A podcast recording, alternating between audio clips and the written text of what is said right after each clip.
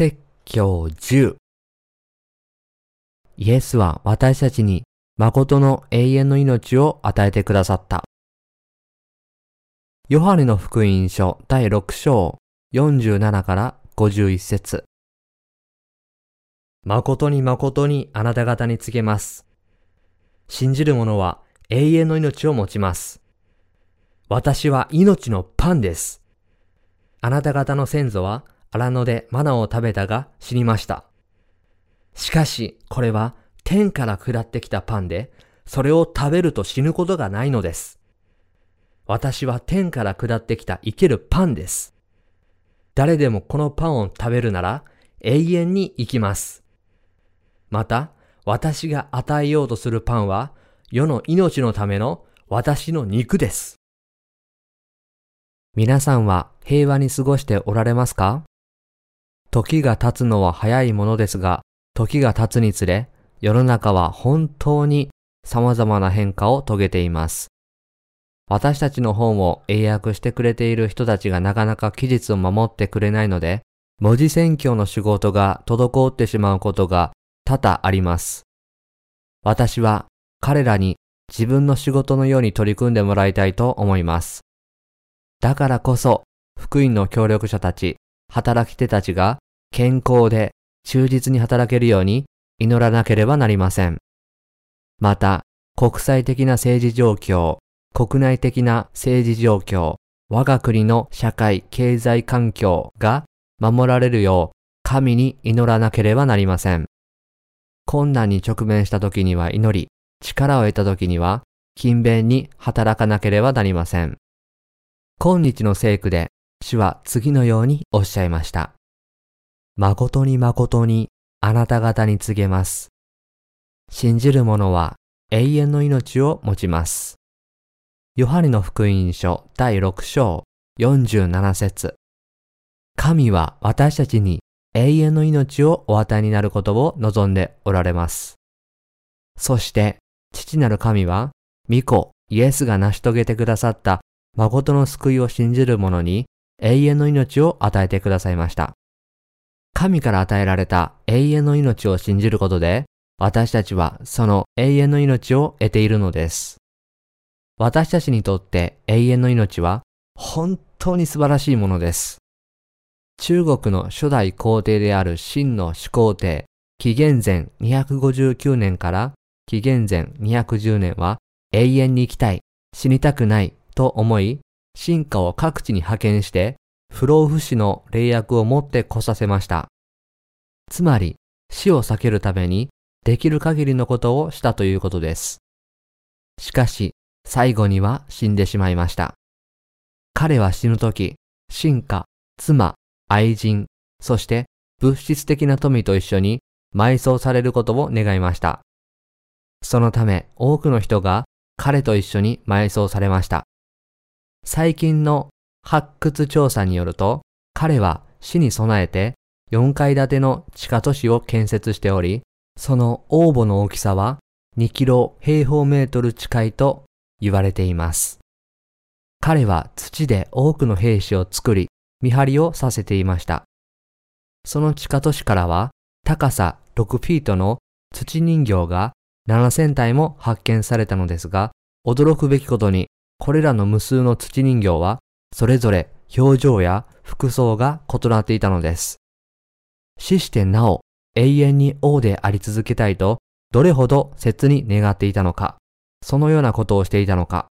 イメージできますか？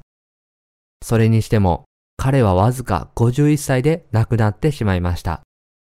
永遠の命に憧れるのは中国の始皇帝だけだと思っておられませんか？すべての人間が永遠に生きたいと思っているのです。どれだけの人が永遠の命を手に入れようとしたかご存知ですか？誰もが永遠の命を夢見ていますが、それは不可能なことです。人間だけでは永遠に生きることはできません。ですから、永遠の命をどうやって手に入れるかは人類の研究の課題と言っても過言ではありません。しかしながら神は主を信じる者に永遠の命を与えてくださいました。私たちは信仰によって永遠の命を得ているものです。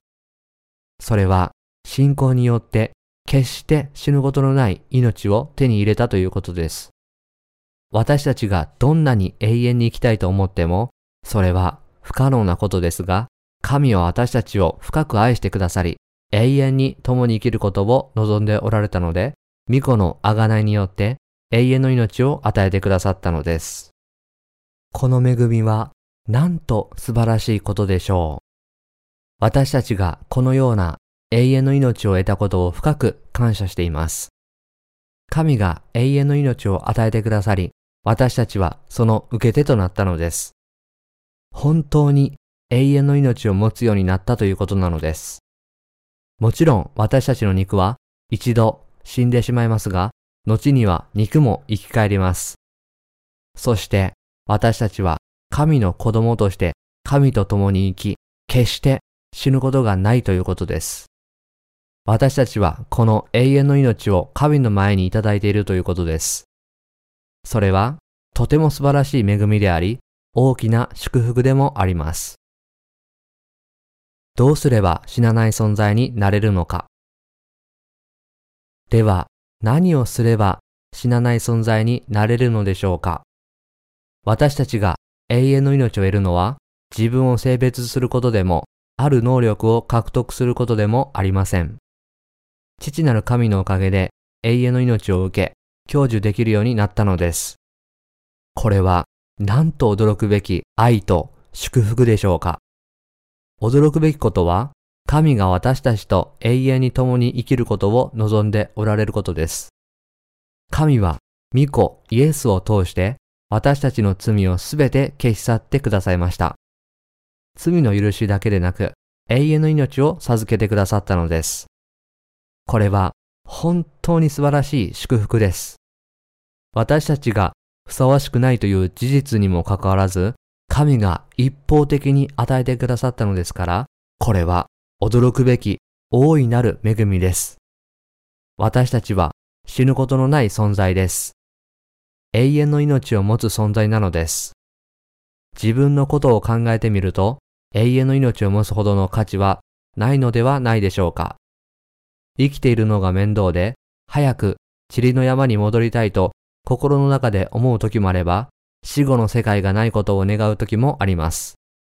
それにもかかわらず、私たちが願うような死後の世界、裁き、復活がないわけではありません。また、千年王国の章がないということもありません。神は次のようにおっしゃいました。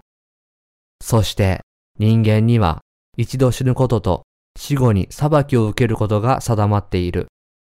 ヘブル人への手紙第9章27節そしてすべては神の決定に従って起こるという事実があります。神は私たちに永遠の命を与えることを望んでおられました。そこでイエスを使わされ、イエスを救い主と信じて罪の許しを受けた人々に永遠の命を与えてくださいました。こうして信じる私たちは永遠の命を得ているのです。それは神が私たちを永遠の命の存在にしてくださったということです。それゆえに私たちはいくらか異なる存在になりました。自分の存在価値を自認するようになったのです。時には自分が弱くて価値のない存在だと考えることもあります。しかしながら皆さんや私はもはや価値のない弱い存在ではなく、むしろ永遠の命を得ている存在であるという事実があるのです。この事実を認識して生きることは私たちにとって非常に重要です。私も時々自分を過剰評価してしまうことがあります。新しく生まれる前の私は、神はなぜ私を生まれさせてこんなに苦労して生かせるのだろう。私にあるのはこの体だけなのに、と嘆いたことがありました。若い頃ですが、お墓の上に座って、死んだらこのまま埋葬されるんだ。いずれにしても、これが私の最終目的地なのだから、私が生きている意味があるのだろうかと虚無に陥っていました。それで自分がこの世に生まれてきた理由を一生懸命探そうとしました。それでも生きている意味を見出せずにいたのですが、ある時、徳を積んで生きようと、キリスト教を信仰するようになりました。しかし、キリスト教という宗教に入ると、徳を積んで生きることは簡単ではないことが分かり、自分の罪がますます明らかになっていくのが分かりました。そして、神の恵みにより、水と御霊の福音を悟るようになりました。水と御霊の福音を初めて捉えたとき、私の心には罪がないという事実にとても高揚感を覚えました。私の中の精霊に動かされて、いても立ってもいられなくなり、私の心に罪がないように、他のすべての人にも罪がないようにと願って、この水と御霊の福音を述べ伝え始めました。この本物の福音を述べ伝えていくうちに、一つのことが確かになりました。それは、今の時代の人々は、水と御霊の福音の真理を知らないという事実です。そういうわけで、私はこれまで、この福音を世界中に広めることに専念してきました。父なる神は、私たちに永遠の命をお与えになるために、私たちをこの世に生まれさせ、一方で、御子を使わしてバプテスマを受けさせ、十字架で死なせ、死人の中から復活させました。また、真理の御言葉を記録なさることで、私たちが永遠に生きる存在であるという事実を認識させてくださいました。それは、神が皆さんと私を死なない存在に変えてくださったということです。つまり、神は私たちを神と共に生き、神の権威と共に永遠の喜びを享受する神の子供にしてくださったのです。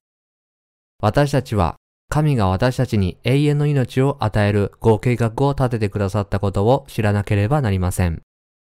そういうわけで神は私たちの罪を許され、神を信じる私たちを神の子供としてくださったのです。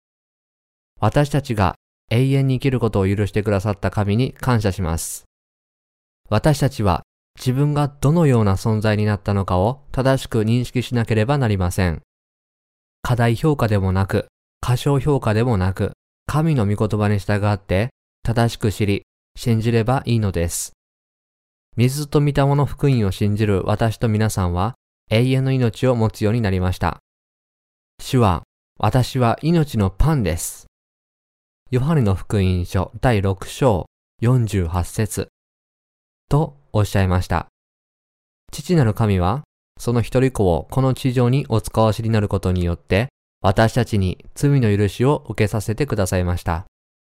私たちは、イエスが肉を持って行われたバプテスマと十字架の血を信じることによって、永遠の命を得るようになりました。神は私たちを永遠に生きる存在にすることを望まれ、このような莫大な恵みを私たちにまとわせてくださいました。御子を信じる者は永遠の命を持っていると書かれています。イエスは人間の肉に受肉して、天からこの地上に下って来られ、私たちの罪をご自分の体に追われました。そして私たちの罪を追われ、その罰をお受けになり、死人の中から復活されることによって、私たちを救ってくださいました。それは私たちの霊が罪のために死と呪いを避けることができずに求めていたとき、イエスが私たちを救いくださるために、ご自身を命のパンとして与えてくださったということです。命のパンであるイエスの肉を食べ、血を飲めば、永遠の命を得ることができるようにしてくださったということです。私たちはイエスがなさった見業を信じることによって、イエスの肉を食べ、血を飲んだことになり、誠の命を得たことになるのです。イエスが、私は命のパンです。ヨハネの福音書第6章48節とおっしゃったのはそのためです。私たちは信仰によってイエスの肉を食べ、血を飲んだことによって永遠の命を得ることができるのです。私たちが新しい命を得て、その誠の命を保つことができるのは、イエスが命のパンとなってくださったことを心で信じることによってのみ可能です。命の万能薬を食べても永遠に生きることはできません。イエスのことを考えずに仮に命の霊薬を食べて永遠に生きることができるとしたら、お金持ちや権力者が先に食べてしまうので、とても不公平ではありませんか？父なる神は、その御子イエスをお渡りになることによって、私たち人類に新しい命を得させてくださいました。事実、イエスを通して私たちに命のパンを与えてくださったのです。新しい命を得て永遠に生きるための誠の道は私たちの救い主となってくださったイエスがなさった見業への信仰を持つことです。永遠の命への道はイエスがバプテスマをお受けになって十字架で死なれ復活されたというイエスの見業を信じる信仰です。私たちが心の中でイエスへの信仰を持ち、イエスのバプテスマ、十字架での死、そして復活を信じるなら、私たちは命のパンを食べ、死のない命を得ることができるのです。次のように書かれています。世界中でこの皆の他には、私たちが救われるべき名としては、どのような名も人間に与えられていないからです。使徒の働き第4章12節イエスを信じることによってのみ死からの救いを受けることができるようにされます。人が永遠の命を得るのは命のパンである神の御子を食べるときだけです。主はこのパンを食べる人が誰でも永遠の命を生きることを許されました。私たちはイエスが命のパンとなられるためにこの地上に来られたことを忘れてはなりません。そしてそれに対する信仰を持たなければなりません。命のパンとして肉にバプテスマを受けられ、私たちの罪をすべて追われ、私たちに代わって十字架で罰をお受けになって、私たちの代わりに死に苦しまれたイエスは、誠の救い主として信じる者に永遠の命を授けてくださいました。永遠の命を与えようとする神の意図を知り、命のパンとなられたイエスを誠の救い主として信じなければなりません。信仰を持つことによって命のパンを食べ永遠の命を得る祝福の中にいなければなりません。信じれば永遠の命を得ることができますが、信じなければ永遠の地獄を受けることになるからです。人類に永遠の命を与えになる誠のパンはイエスです。イエス以外の人に対して信仰を持ってはいけませんし、他の人に頼ってもいけません。私たちは人々の罪の問題や生と死の問題を解決できるのは、父なる神、イエス、精霊の三位一体だけであることを覚え、信じなければなりません。イエスは私たちの誠の命のパンとなってくださいました。イエスが私たちの誠の命のパンとなられたのは、私たちが罪のないものとなり、そうして心に罪のない神の子供として永遠に神と共に生きるためです。バプテスマを受けになり、十字架で死なれ、復活されて私たちの誠のパンとなられたイエスを信じますか？私もそう信じます。このように私と皆さんは永遠の命を得たという事実があります。ですから私たちは死を恐れません。従って自分を過大評価することも、過小評価することもないのです。ただ、神が与えてくださった永遠の命を意識し、それを信じることで、すべての栄光を神にお返ししなければなりません。そのことを自覚しなければなりません。私たちは命のパンとなってくださったイエスへの信仰を持つことによって永遠の命を得ているのです。韓国では引っ越しやお店の開店などの際に近くの人にお餅を分けて挨拶をする習慣があります。お餅を分け合うのは良い関係を築くためであり、多くの導きを求めるためでもあるのです。私たち新しく生まれているものは命のパンを分け合うものです。私たちは現在、永遠の命への道を世界に広める技を行っています。水と御霊の福音を広める現在の技は、命のパンを分かち合う技です。皆さんの心の中にも、私の心の中にも、命のパンがあります。私たちは永遠の命のパンを持っているものですから、水と御霊の福音を通してそのパンを分け合っているのです。事実、水と御霊の福音を広めることは、命のパンを人々と分け合う技を行っていることになります。ですから私たちは人々の罪を許す鍵を持っているものです。マタイの福音書第16章19節3章皆さんと私はイエスが与えてくださった命のパンを信仰によって食べることで永遠の命を得ており、今はその命のパンを届ける死者になっています。この水と御霊の福音に耳を傾け、信じるとき、人々は永遠の命を得るのです。最も尊い賜物を得ているのです。永遠の命を得ることは、とても素晴らしい祝福ではないでしょうか。私たちが広めているこの福音は素晴らしいものですから、この福音を広めるという使命はとても尊い技です。主は次のようにおっしゃいました。あなた方の先祖は荒野でマナを食べたが死にました。しかしこれは天から下ってきたパンで、それを食べると死ぬことがないのです。私は天から下ってきた生けるパンです。誰でもこのパンを食べるなら永遠に生きます。また、私が与えようとするパンは、世の命のための私の肉です。ヨハネの福音書第6章49から51節イスラエルの民にとって彼らの先祖がマナを食べたという出来事は遠い昔のことでした。そのため彼らはそれを単なる物語と考え、遠い昔の先祖が経験した宗教的に神秘的な体験に過ぎないと考えていました。しかし主はヨハネの福音書第6章50節でおっしゃいました。しかしこれは天から下ってきたパンで、それを食べると死ぬことがないのです。神は私たちが生きるための命のパンを天から降らせることを本当に望まれ、実際に降らしてくださいました。ご自分の肉を与えてくださることで、私たちに命のパンを食べさせることを望まれ、私たちが信仰によって食べたイエスの肉を食べさせることで、私たちを永遠に生きるものにしてくださいました。本格的にイエスは今、私の肉を食べなさい、とおっしゃいます。それは、イエスの肉を授けてくださることによって、私たちに命をお与えになるという意味でした。それは何を指しているのでしょうか皆さんや私が信じている水と御霊の福音を指していました。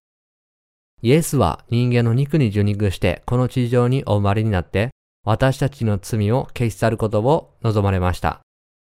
そして私たちに永遠の命の祝福をお与えになるためにバプテスマのヨハネからバプテスマを受けになって全人類の罪をすべて追われ、その肉を十字架に運ばれ、十字架につけられ、死人の中から復活されたのです。そして天から下って来られた生けるパンとなったイエスを信じる者に、罪の許しと神の子供となる特権、そして永遠の命の祝福を与えてくださいました。イエスは処女マリアの体を通して、この地上にお生まれになりました。そして33年間の生涯を通して行われた正しい見業によって私たちの救いを成し遂げてくださいました。すなわちバプテスマのヨハネからバプテスマを受けになり、世の罪を割れて、十字架に行かれ、十字架にかけられ、血を流して死なれ、死人の中から復活され、天に昇られることによって、私たちをお救いくださったのです。誠に主は私たちに永遠の命をお与えになるために、ご自分の肉を与えてくださいました。イエスがこの地上に来られて、無条件に私を信じなさい私は神の子です。盲目的に私を信じなさい。とおっしゃったわけではありません。事実、イエスはバプテスマのヨハネからバプテスマを受けになって、人類の罪をすべて追われ、実際に命のパンとなられたのです。そうなさったことによって、私たちの罪を完全に清め、私たちの罪を追われて、十字架にかけられ、私たちに代わって裁きを受けになって、私たちに課せられた罰を終わらせてくださったということです。そして死人の中から復活されて天から下ってきた命のパンであるイエスを信じる者に永遠の命を与えてくださったのです。このようにしてイエスは私たちに永遠の罪の許しを与えてくださったのです。従って私たちはイエスの義を知り、それが水と御霊の福音のうちにあることを信じなければなりません。イエスはご自身を天から下ってきた命のパンと認められ、私たちはこの生けるパンを信仰によって食べることによって永遠の命を得ることができるということなのです。私たちは罪の許しと永遠の命を与えようとする神の意図を知り、イエスがお受けになったバプテスマ、十字架の血、死と復活によって私たちの罪を完全に消し去ってくださったという見業を信じることによって救いの命のパンを食べなければなりません。そうすることによってのみ私たちは誠の救いと永遠の命を得ることができるのです。いくら水と御霊の福音を繰り返し説いても決して十分ではないと確信しています。根本的に言えば何か重要なことは永遠に強調されなければなりません。神は私たちに命のパンをお与えになるために一人子をこの地上にお使わされ、その肉にバプテスマを受けさせて世の罪を負わせ、十字架にかけさせて死なせ、復活させ、今も神の御座の右に着座しておられるのです。こうしてそのイエスへの信仰を持って命のパンを食べるとき、私たちは永遠の命を得ることができるのです。しかし、主がなさった見業のうち、あるものは選択的に信じ、あるものは信じないということができるでしょうか？私たちに命を与えになるために、イエスはこの地上に来られ、バプテスマを受けになり、十字架で死なれて、私たちを救ってくださいました。それでもなお私たちはイエスがなさったいくつかの見業を軽視し、他の見業を重要視することができるでしょうか？イエスがなさった見業は、すべて私たちのためのものでした。すべてが不可欠なのです。私たちに永遠の命を与えになるために、主は私たちの罪を許され、私たちを神の子供として迎え入れてくださいました。私は主が私たちに永遠の祝福をお与えになるために、水と御霊の福音を与えてくださったと信じています。皆さんは私と同じように信じますか？主は次のようにおっしゃいました。私が与えようとするパンは世の命のための私の肉です。ヨハネの福音書第6章51節。主の肉とは何を意味するのでしょうか？主が人間の肉に受肉して、この地上に生まれた理由は何だったのでしょうか？それは、バプテスマのヨハネからバプテスマを受けになり、世の罪を追われて、十字架に釘付けになって死なれ、復活されて私たちをお救いくださるためではなかったのでしょうか？イエスはただ来られて十字架にかけられただけなのでしょうか私は神の子です。死人を蘇らせたではありませんかあなた方のために十字架で死のうとしているのです。ですから私を信じなさい。そうなのですか？そうではありません。事実、人々は罪のために死んでいるのですから、神の子供となり、永遠の命を得るためには、信仰によってイエスの肉を食べなければならないのです。イエスがこの地上にお生まれになって受けたバプテスマ、十字架に釘付けられた見業、死人の中から復活された見業、それらの見業をすべて信仰によって食べなければなりません。イエスがご自分の肉を与えてくださったからこそ、私たちは永遠の命を得ることができたのだと心に刻まなければなりません。私たちはそれを信じなければなりません。イエスがこの世に来られたのは私たちの罪を消し去られ悪魔の仕業を打ち壊すためでした。悪魔とは誰でしょうか？人に罪を犯させて罪のしもべにし、最後には人を誘惑して自分と一緒に滅びるように仕向ける人です。しかし主は人類の罪をすべて消し去られ、悪魔の仕業を打ち壊して人類を悪魔のしもべになることから解放なさるために来られました。私たちは神の御心を知り、それに対する信仰を持たなければなりません。また、神がなさった見業をそのまま受け入れ、信じなければなりません。救いの教義、成果の教義、悔い改めの教義など、人間の考えから出てきた教義を信じることで救われるのではありません。そうではなくて、神が一人子をこの地上に使わして、私たちを罪から救ってくださった水と御霊の福音の真理を信じなければなりません。そのような計画に基づいて、主がなさったすべての見業への信仰を持つことによってのみ、私たちは救われるのです。私たちはその救いの福音の御言葉を聞き、知り、信じることによって、永遠の命を手に入れることができるということです。主は私たちにご自分の肉をお与えになることで、真理を信じる私たちに命を与えてくださいました。皆さんは水と御霊の福音を信じて命を得ることができたでしょうか？永遠の命を得ましたか？そうであれば、皆さんは決して死ぬことはありません。終わりの時、困難が訪れれば、私の肉は即死するでしょう。反キリストの部下が私を殺すために煮えたぎる釜に入れようとした時、私はせっかちな性格なので、釜に入れられる前に息が止まってしまうかもしれません。しかし、後に主が来られると私を生き返らせてくださいます。その時、私たちの肉も生きるようになるのです。私たちの霊はすでに復活と永遠の命を得ています。死から新しい命に移った霊になっていて、今は弱い肉が復活して決して死なない体になるのを待ち望んでいます。主は私たちの肉をも生き返らせるとおっしゃいました。主が復活なさったように、私たちの肉も復活するとおっしゃいました。私たちは永遠の命を享受して生きるものにならなければなりません。実のところ、肉的な面で自分自身を考えてみると、私たちは本当に何の価値もないのです。それは私たちが常に罪を犯し、自分勝手な存在だからです。しかし私は実際に永遠の命を得ることができました。これは私ではなく神のおかげでできたことです。アブラハムが神の御言葉への信仰を持って義とされたように、私たちも神が永遠の命を与えてくださったと告げる御言葉への信仰を持つことによって永遠の命を得ているのです。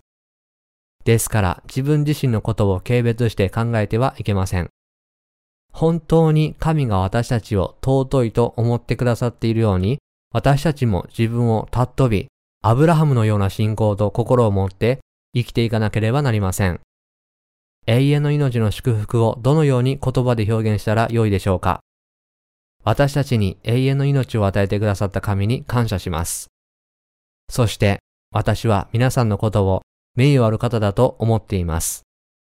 また皆さんは私よりも欠点があるとは思いません。皆さんは世に縛られていません。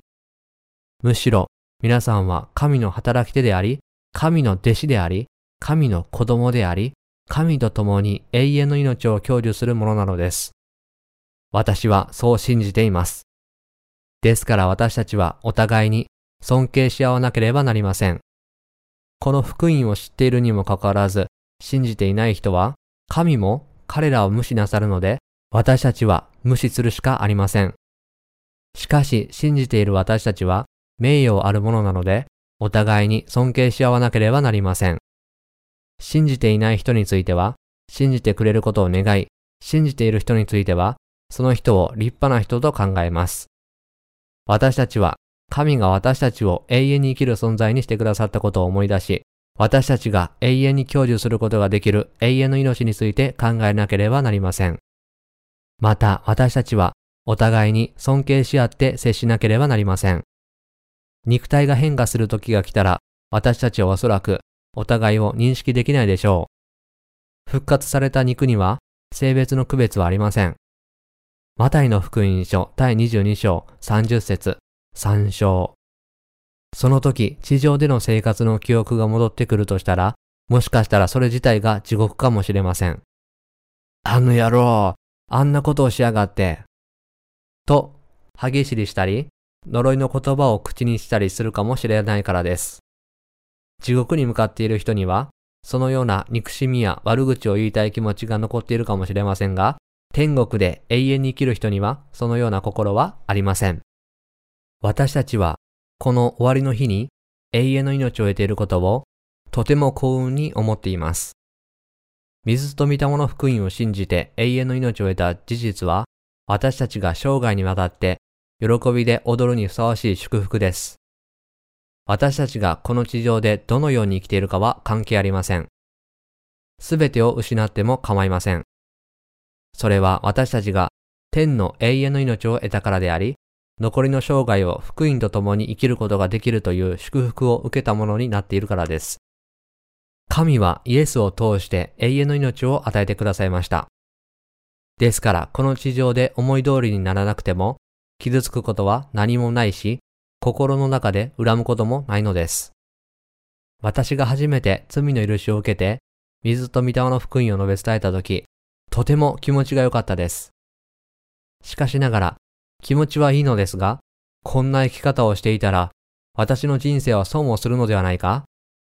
私も自分のために何かのために生きるべきではないか？